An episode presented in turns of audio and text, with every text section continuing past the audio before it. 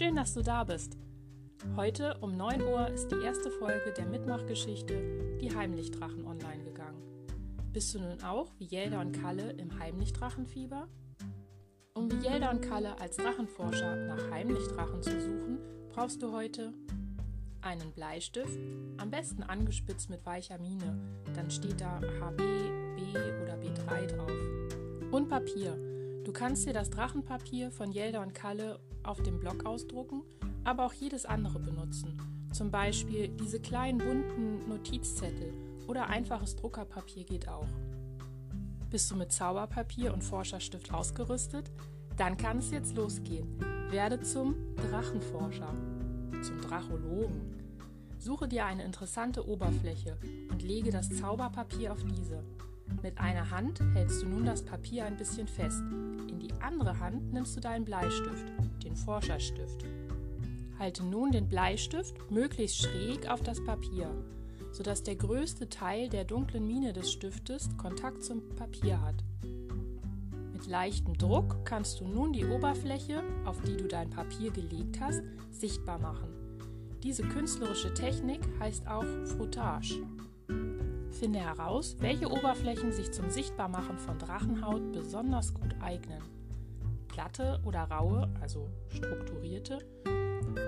Sollte der Untergrund lieber weich oder lieber hart sein? Wie musst du den Zauberstift in deiner Hand halten und führen, damit es besonders gut klappt? Wenn du eine Oberfläche, eine Struktur auf ein Zauberpapier übertragen hast, dann schreibe in die eine Ecke den Fundort oder denk dir eine eigene Bezeichnung aus, durch die du dich später an den Fundort erinnern kannst. So machen das echte Forscher. Finde nun so viele Drachenhautstrukturen in deiner Umgebung wie möglich und probiere ganz viel aus. Heb dann dein Zauberpapier an einem sicheren Ort ganz gut auf. Wir werden es später noch brauchen. Wenn du möchtest und es deine Eltern erlauben, Zeig deine Ergebnisse als Foto oder Video deinen Freunden oder teile sie mit der Heimlichdrachen-Community auf Instagram und natürlich auch mit mir. Du kannst dabei auch gerne anderen Kindern Tipps geben, zum Beispiel wie es mit der Frottage am besten klappt oder wo du die besten Drachenhautstrukturen finden konntest. Über den Hashtag Heimlichdrachen können andere Kinder dann deine Fotos und Videos leicht finden. Fügst du den Tag die-heimlichdrachen hinzu, kann auch ich sie auf dem Heimlichdrachen Instagram-Account im digitalen Content, zum Beispiel den Stories, für dich zeigen. Wichtig dabei ist aber, dass deine Eltern damit einverstanden sind. Auf dem Heimlichdrachen Instagram-Account stelle auch ich dir meine Fotos und Videos online, damit du angucken kannst, was ich alles gefunden habe.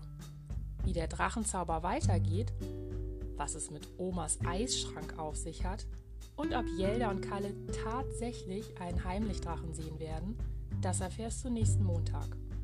Morgen findest du auf dem Die Heimlichdrachen Instagram-Account und auf dem Blog eine andere künstlerische Aktivität.